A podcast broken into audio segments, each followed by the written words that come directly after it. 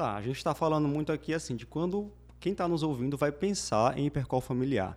Mas tem gente que está pensando o seguinte: ah, isso aí é raridade, não tenho no meu consultório, vou atender uma vez na vida. Por que é importante que quem está nos ouvindo pense em hipercolesterolemia familiar? Perfeito.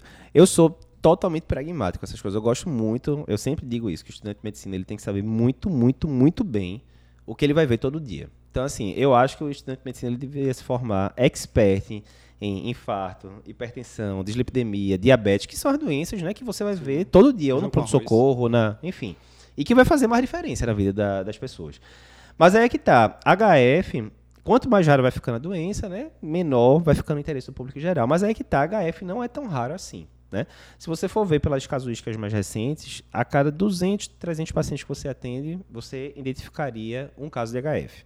Aí vê só, se o cara atende 10 pacientes por dia, que é uma estimativa bem né, conservadora, 10 por dia, trabalhando de segunda a sexta, são 50 pacientes por semana, são 200 pacientes por mês. Ou seja, todo mês, estatisticamente, estaria passando paciente com HF por você. Mas se você é cardiologista, se você é endocrinologista, que a gente sabe que já é uma coisa martriada, teoricamente você está vendo aí dois, três, quatro pacientes com HF por, por mês, né? Dependendo do se você está no serviço terciário. Então são algumas dezenas de pacientes por ano, né? Se você está deixando passar esses diagnósticos, é bronca. Tem estimativa lá da, que a diretriz cita de trabalho brasileiro que teriam 770 mil pacientes no Brasil com HF. Pô, é quase um milhão de pessoas, né? Muita, muita gente, gente, né? É muita gente. muita gente. E aí qual é a bronca? Justamente pelo que a gente falou antes, da densidade de exposição LDL, esse paciente vai ter um risco muito grande comparado com a população normal, primeira coisa. Segunda coisa, a gente tem medicação que diminui esse risco, a gente vai falar depois, basicamente estatinas, né, são a, a, tem outras medicações, mas as estatinas são a grande força. Então, quanto mais cedo você dá esse diagnóstico, mais você pode intervir na vida do paciente. Porque vê, uma coisa é você falar, ah, alguma hora eu vou ver esse LDL pipocado e vou passar estatina para o paciente. Mas é aquela história.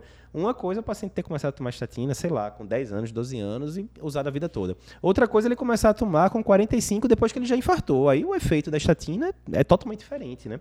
Então, e ainda tem a questão dos parentes, como a gente falou. Tudo bem, deu acabei de dar diagnóstico no paciente no pronto-socorro e aí me consulta, dosei o perfil lipídico, logo na admissão, que é o recomendado, veio um LDL de 280 repetir aquilo ali mesmo. Acabou, né? A gente vai falar dos critérios daqui a pouco, mas vai fechar diagnóstico para HF, provavelmente. Ok.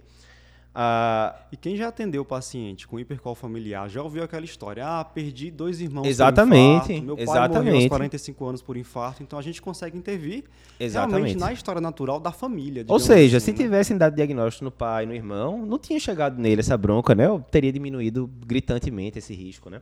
Então, assim, não é essa história, ah, doença rara, não. Não é aquela coisa que você vai ver todo dia no consultório. Todo dia, não. Mas você vai estar tá vendo com certa frequência, a cada duas, três, quatro semanas em teoria, você vai estar tá vendo um. Se você tiver um centro terciário, você vai estar tá vendo com mais frequência ainda. E aquela história, se você não pensa, é impossível você dar o diagnóstico.